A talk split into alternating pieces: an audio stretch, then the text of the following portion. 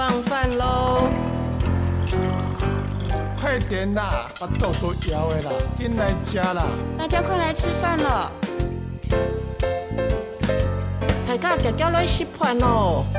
要练气啊，进来哦！故事年年有，这里特别多，欢迎收听一童话家常。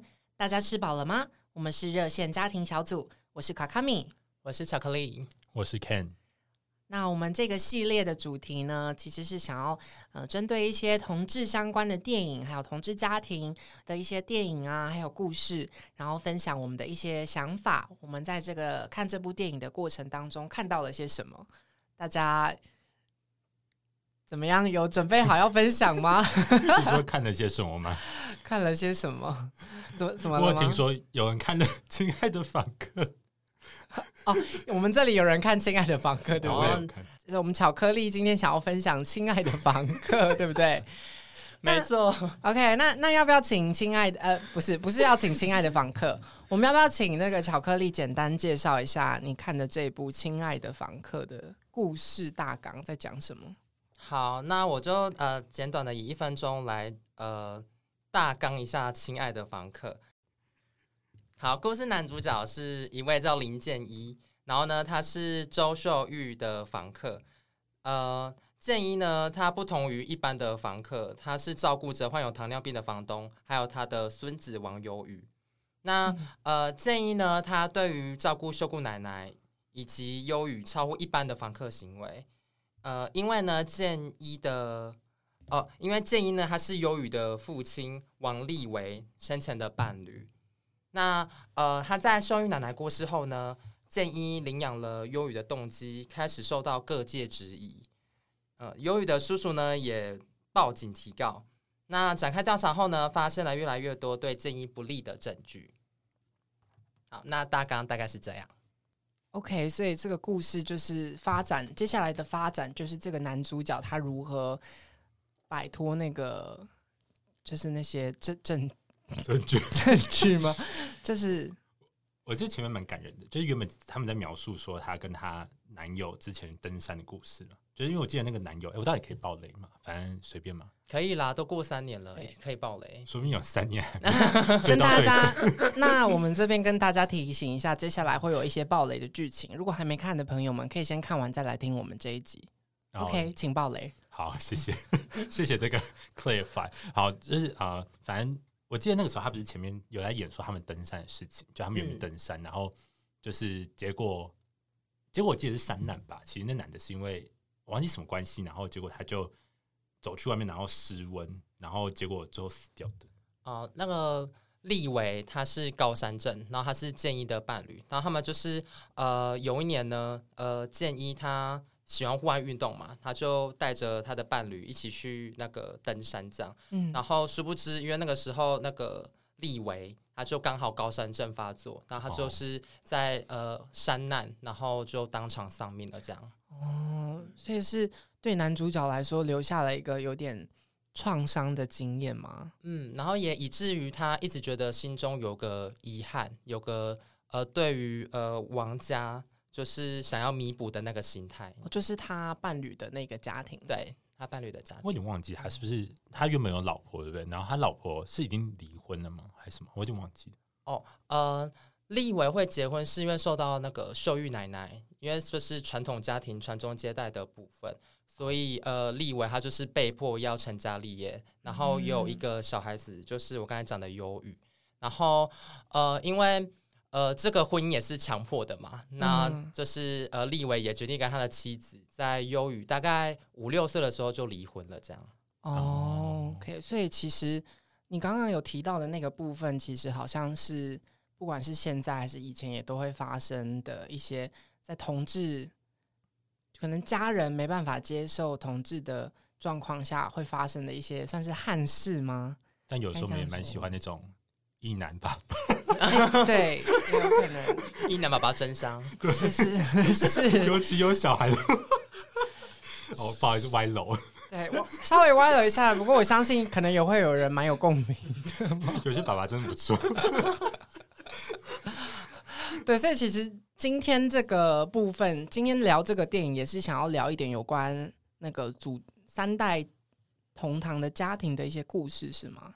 呃，一些会发生的问题，主要是呃，借由呃同志家庭的议题，我们可以呃延伸到老中青三代他们的呃对于同志的看法，或是社会上面、嗯、他们可能对于传统的框架，然后我们能怎么样可以呃慢慢的呃释放，然后慢慢的呃解释给大众听。嗯，所以像你刚刚提到电影里面的那个奶奶，她其实。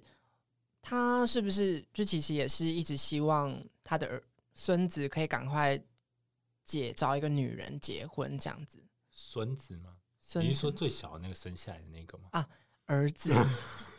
那个奶奶奶是不是也希望找个儿，就是儿子可以赶快找个女生结婚，然后传宗接代？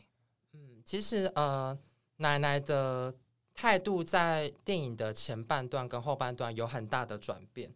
呃，因为、嗯、呃，奶奶是呃比较老一辈的人嘛，他们的想法还是偏 old school，他们就是觉得、嗯、呃，男生呢就是必须要呃传宗接代，为了家庭一定要呃呃延续香火这样。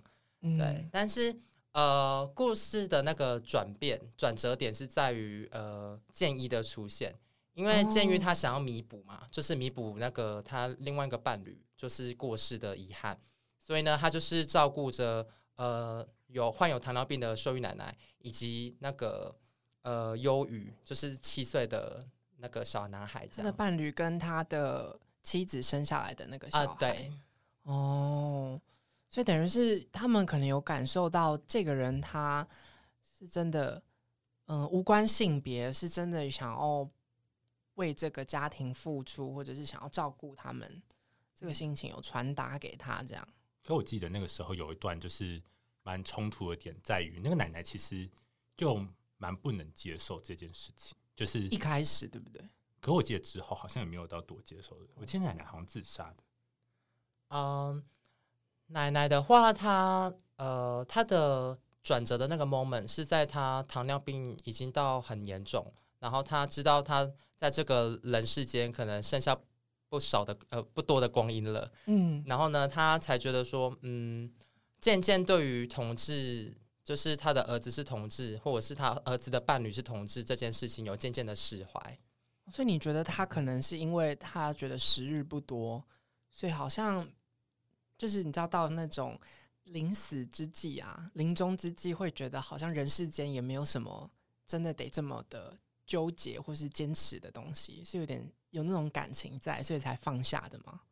嗯，我觉得是，呃，除了时间不多之外，我觉得，呃，人世间的恨可能，呃，人世间的恨再怎么恨，也不可能恨一辈子。然后奶奶觉得说，可能有一个时间点该放下了，不要这么的执念。我自己觉得是这样。哦，哎，我记得奶奶好像在，因为前面有一段的时候是，他们去登山完之后嘛，嗯、然后之后他就开始长期住在。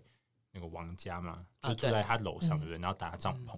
然后我记得那个时候，他们就是持续，就那个那个那个男主角一直在照顾，就是那个他伴侣的妈妈，然后还有那个小孩。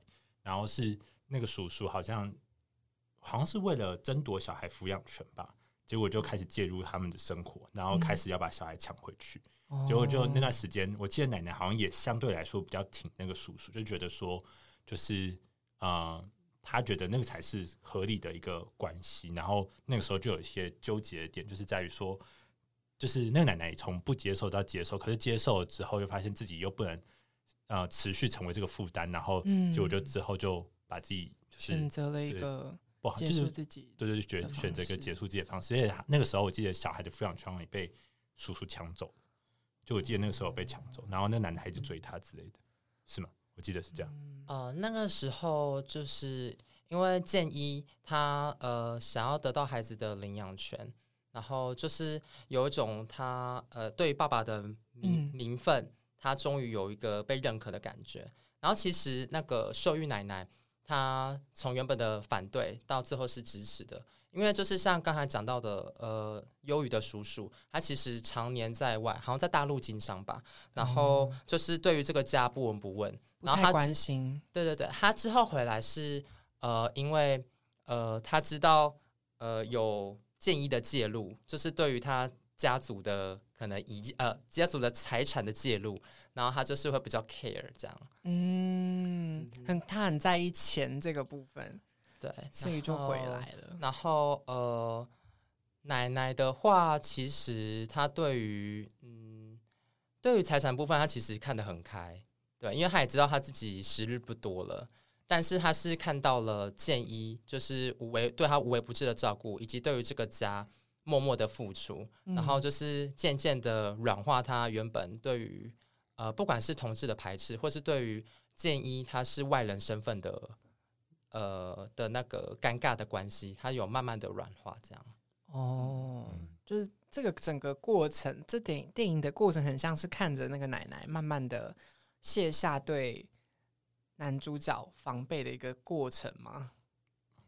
我觉得比较多应该是在那个男主角持续照顾，然后去、哦、就是去争取自己权利的那段过程。因为我记得有一段是什么警察，然后开始因为他们要争取那个抚养权嘛，所以就是他开始要去呃那个谁啊，那个叔叔嘛，开始会提出一些相关不利的证据，然后甚至请他朋友然后去调查。那个建一嘛的背景，嗯、然后还有他之前做过什么事情，然后就有一段好像他好像有去买毒吗，还是什么之类的，反正有做一些比较违偏违法的，就是偏违法的事情，然后就被抓到，然后就是，但是那件事情其实就是有点像是那个叔叔为了争争夺那个权利、那个抚养权还有那个财产之类的，所以他才就是尽可能去要找到就是他不为人知的事情。对，哦，他想要。找出他的破绽，然后把他赶走，这样。对对对对，你可以这样说，他就一直要被驱离。然后，哦、呃，但是从我记得那个故事里面来说，建一其实好像本身已经就是已经在那个家待那么久，然后不仅有感情之外，他本身也是长久住在那里，嗯、好像要被赶走，好像也没有什么地方真的能去，就他已经把他当成自己的家那种感觉。虽然说那个家里面除了那个小孩之外，其他人都不接受他，接受他，可是还是很努力的，就是。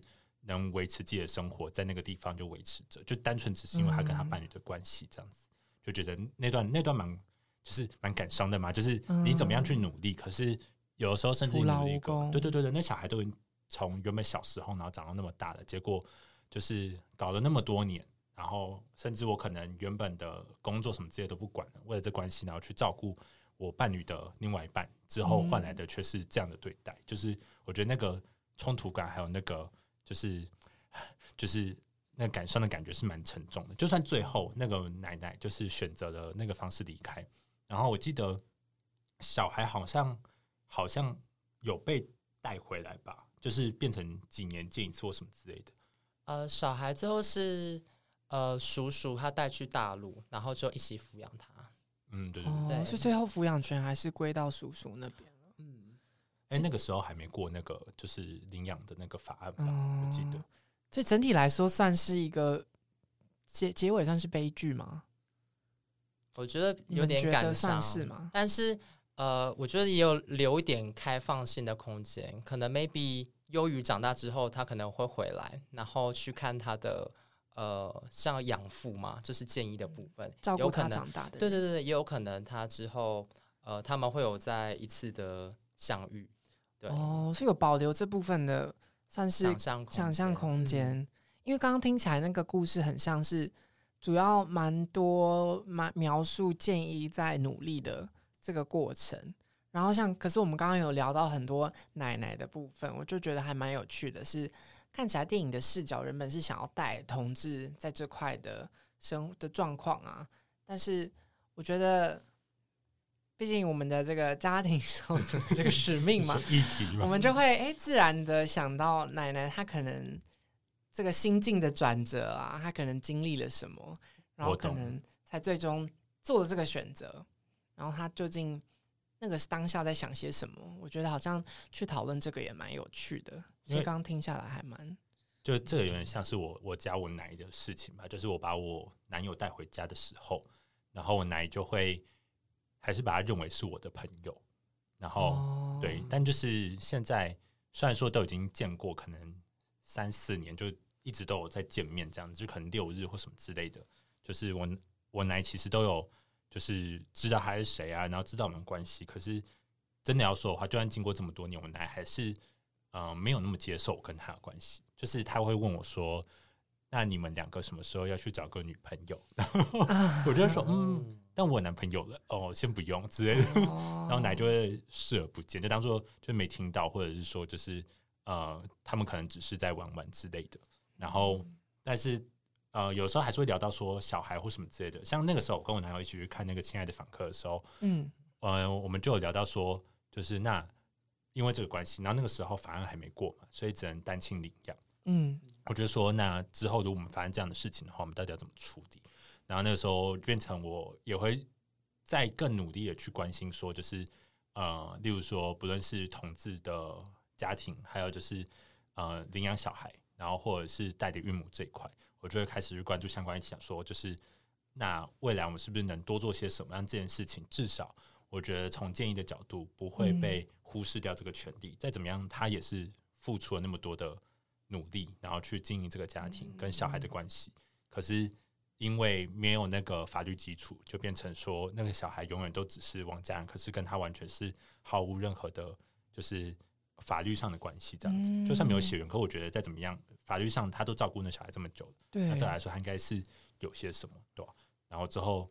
就反正就慢慢的去接触，然后我也才比较知道说现在同志在这一块的处境。然后最近就是法案过了嘛，嗯，所以我也是觉得就是应该之后这种事情可以再少一点。可是我觉得在家庭认识同志这一块，就其实还是有很多地方可以努力。嗯，是不是感觉那个？因为刚刚听 Ken 的故事，感觉就某部分很像的是那个对，嗯、呃，可能长辈来说，他会没有办法去理解这个人到底是什么身份，或是他可能心里有一块没有办法认同。可能对他在他的认知里面，他生活的时代里面没有这样子的一个性别，然后那个名分可以放进他放在他身上，是不是有这种感觉？有，哎，我之前记得有个八点档，就是那个时候好像同婚吧，嗯，然后民事二十九台，哎，二十九，你记得好清楚啊，因为那时候刚好跟我奶奶聊这件事情，同婚那段时间，然后就刚好那段时间就是他刚刚演到女女结婚这样，嗯嗯，然后我就说，哦，我就刚好是个切入点，我就顺便问我奶说。那如果我哪天跟我男男生结婚了，然后我奶就开始那个脑袋转不过来，他就说什么，呃，电视上这样演，你不要那样乱想。哦，他他好像跳过中间一段很很长的过程，然后直接给你一个结论。奶奶好像都是直接觉得啊，那男男女女结婚是不是就像那个偶像剧的剧情一样，也就比较不可能。他就觉得说不要乱想，好像都会嗯觉得不知道空想的感觉。对，对他来说好像是一个从来。没有想过会有这个可能性的那种，对啊，可是我们就我跟我我我啊、呃，因为我爷有个很长期的同袍朋友，就是那个过世了不知道十几年都会帮他去扫墓的那种。哇！然后我们就一直说他会不会是 gay？所以哇哦，奶奶其实也是这个，也是蛮可怜的。套到这个亲爱的房客里面，他也是个。怎么讲？就是这个悲剧下的牺牲者，他可能也就刚好这样生了三个小孩，然后突然跟我爷在一起。殊不知我爷可能也是有点 gay 吧，我不知道。嗯，吧其实真的那个时代，可能也真的会有可能会有这种事情发生。尤其是你看，就是年纪大了，好像也会变成说，也不一定能够很直白的，就是坦诚自己的性向啊之类。就过了一个时期之后，哦，对不对？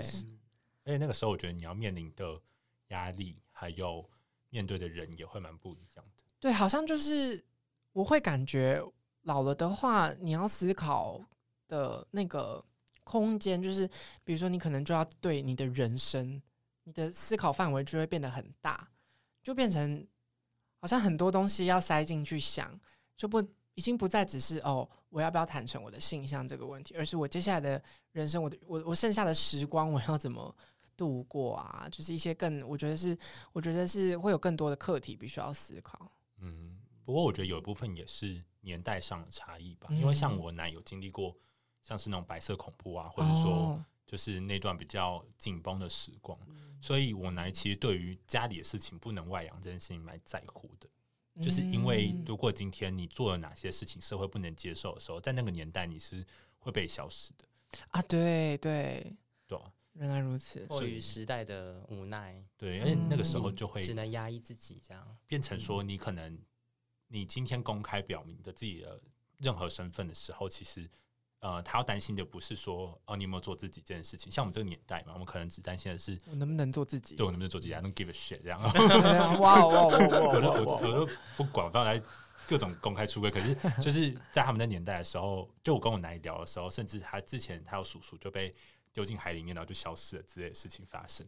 嗯、所以他也不是说什么公开出柜，他可能只是单纯不知道发生什么事情，他也没有多讲。可是他就碰过类似这样的事情。嗯所以在那年代的时候，相对压抑的情况底下，还有什么戒严啊什么之类的，你要能具备那个身份，是是一种蛮难的权利，嗯、就是你只能成为社会上的某一个人而已。嗯、所以我觉得我难就是不能接受，我都蛮能同理他，就是觉得就没关系。但就是我跟他讲说没关系，但我们还是会有小孩，你也不用担心抱不到孙子，可是也不会是现在这样。啊、不要逼我，有用另一种方式的 给他一点。让他安心这样子，对吧、啊？然后他就说：“没有女生怎么有小孩？”我就说：“嗯，我们可以领养啊。”他说：“那就不是你的血脉啊。”然后我就说：“哦，不然我们也可以代理，就是请个女生帮我们生。”然后就哦，然后就、哦、他就直接走回房间不理我。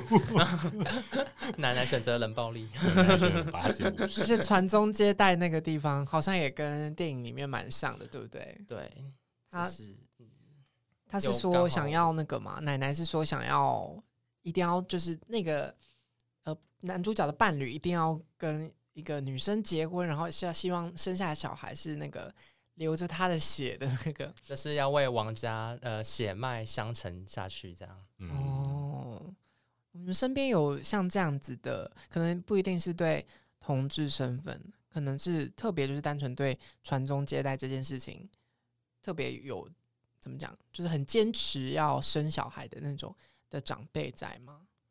我有哎、欸，因为在呃，我是彰化人，然后其实呃，中南部的长辈们，他们目前的想法还是偏于保守，呃，他们在他们的想法中没有那种呃，比如说顶客家族，或者是呃，就是呃领养，或者是有其他方式继续嗯呃，可能为这个家庭增添孩子，他们的想法还是觉得说一定要呃男女结婚。然后绵延子嗣，对他们的想法还是还是拘留在那个地方这样。哦，所以巧克力你自己有怎么讲？就是会有曾经接受过像这样子的呃话吗？就是说，哎，什么时候结婚啊？或者是呃什么时候生？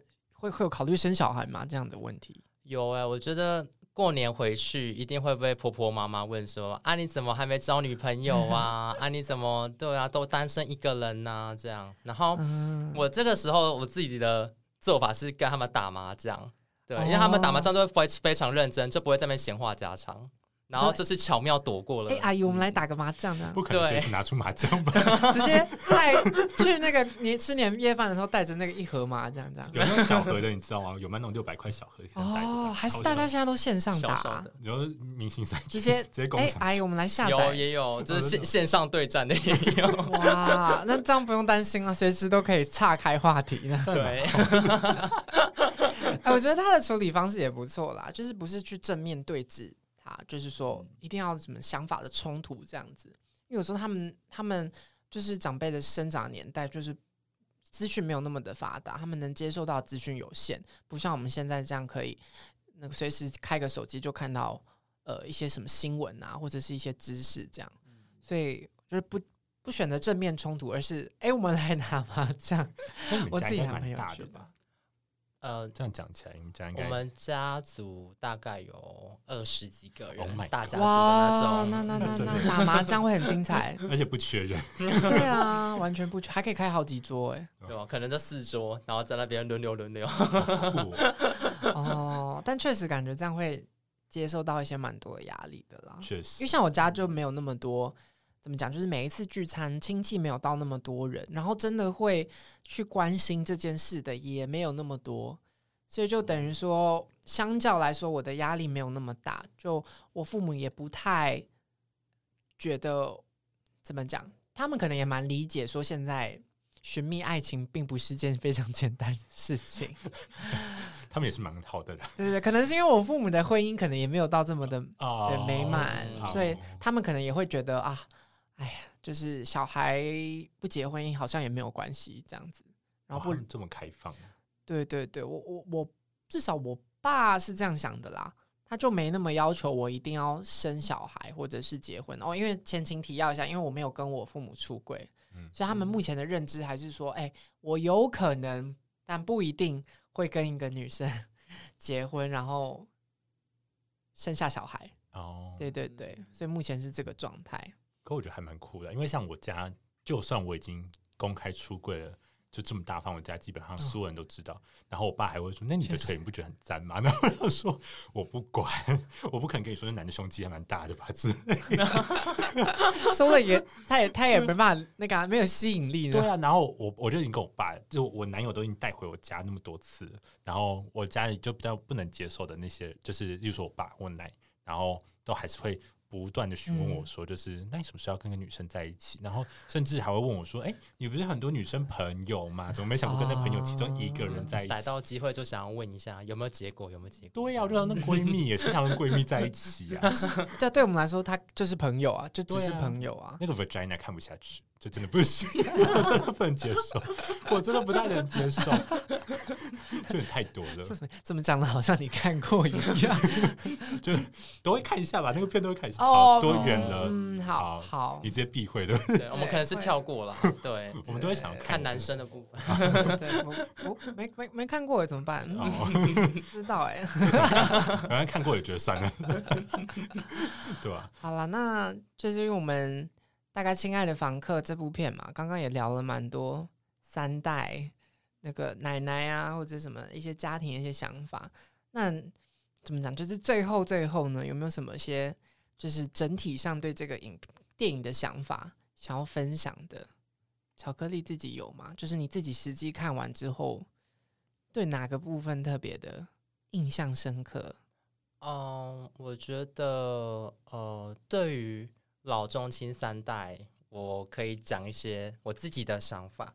我觉得，呃，对于老一辈的人，他们，呃，我觉得他可能可能看完这个故事之后，会想说他的儿子也好，或孙子也好，他们呃不希望他孤独终老嘛，所以他想要一个伴侣可以去照顾他。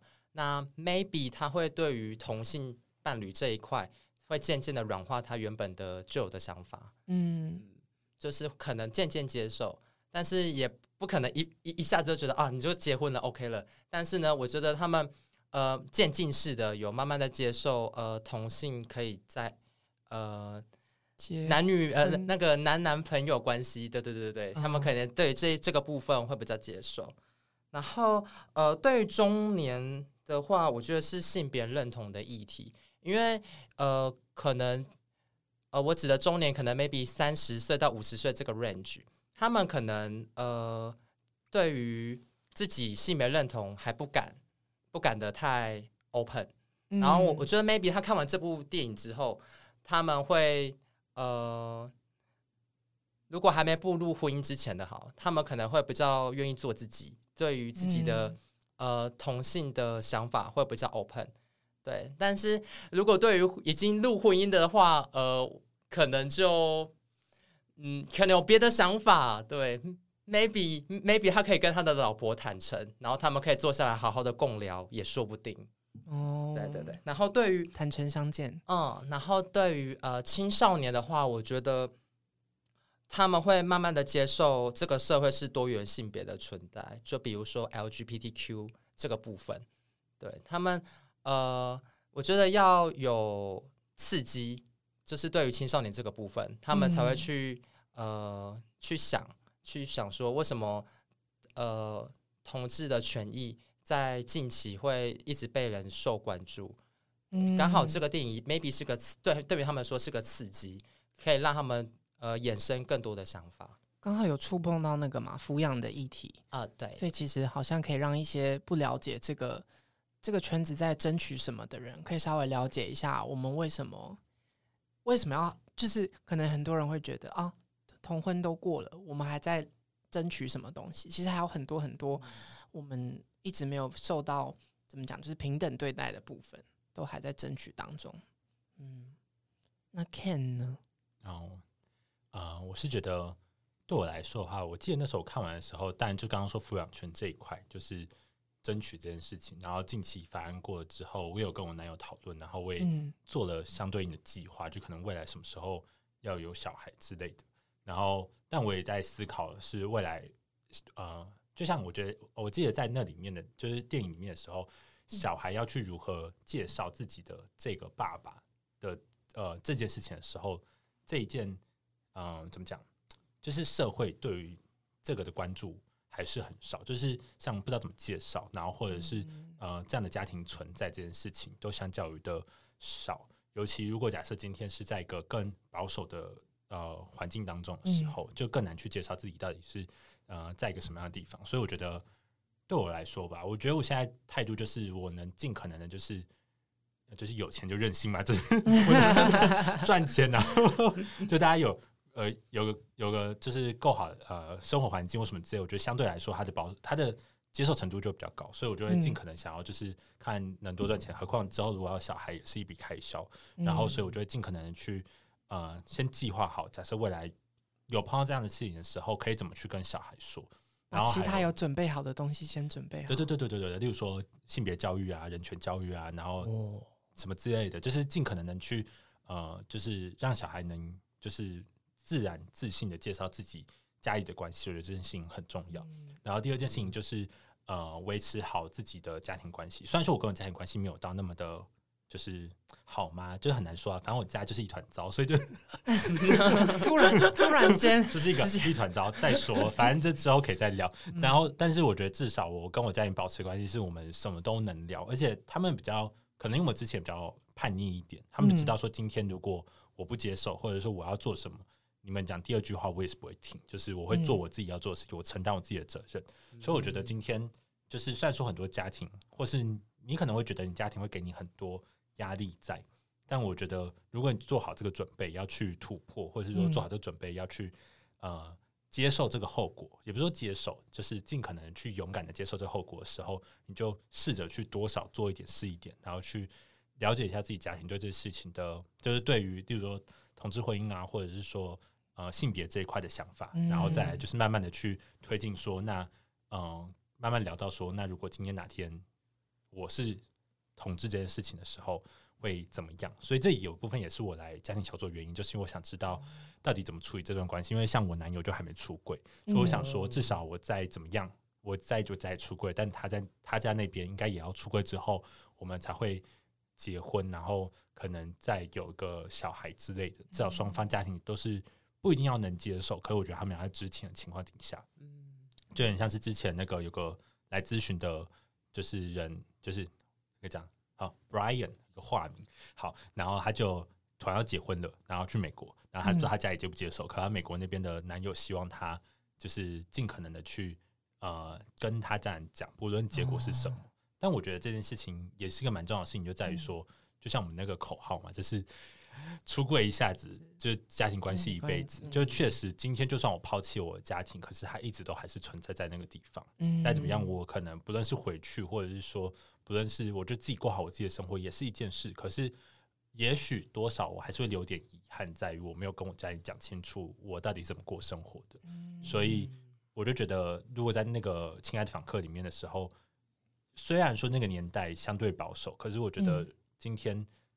在那个沉闷的气氛之下，也许多做一些什么，也许去更表明自己的身份，然后去争取自己的权益，然后找到可以帮助自己的人，嗯、然后不要一个人孤军奋战。因为我记得那个男主角点就都自己来，知道？哦、就是都自己。男主角真的是孤立无援。对，然后我觉得他可能也碍于他想要弥补家庭，然后他也找不到呃别人的。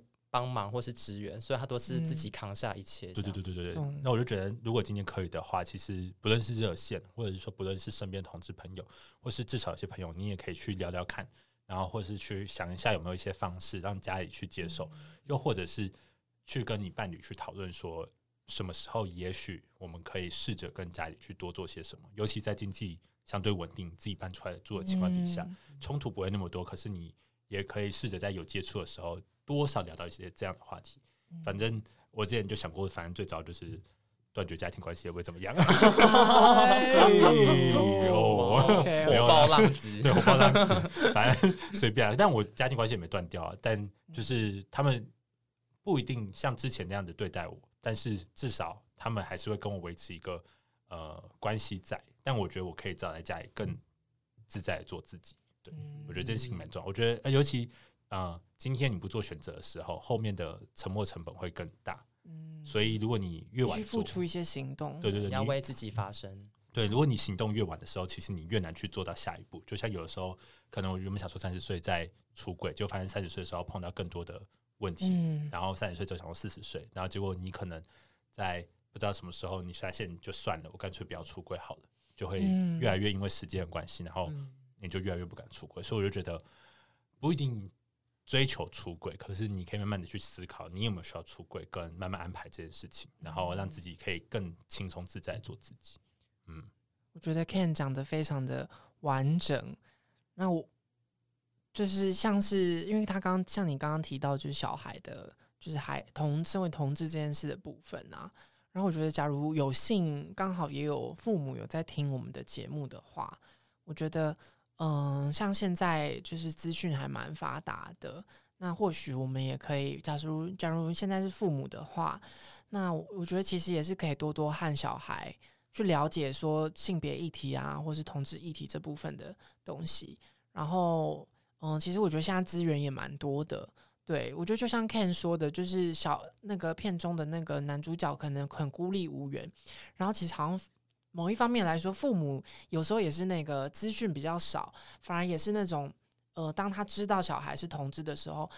或者他在面对这个议题的时候，他也是不知道如何取得资源的一方，所以我觉得其实不管是小孩或者是父母，其实也都可以慢慢去学习如何呃掌握这些资源，然后一步一步的去慢慢跟不管小孩是不是同志，我觉得都可以多聊聊这方面的议题。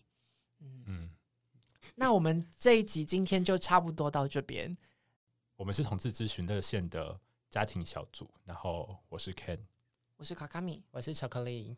那下回再见，拜拜。拜拜。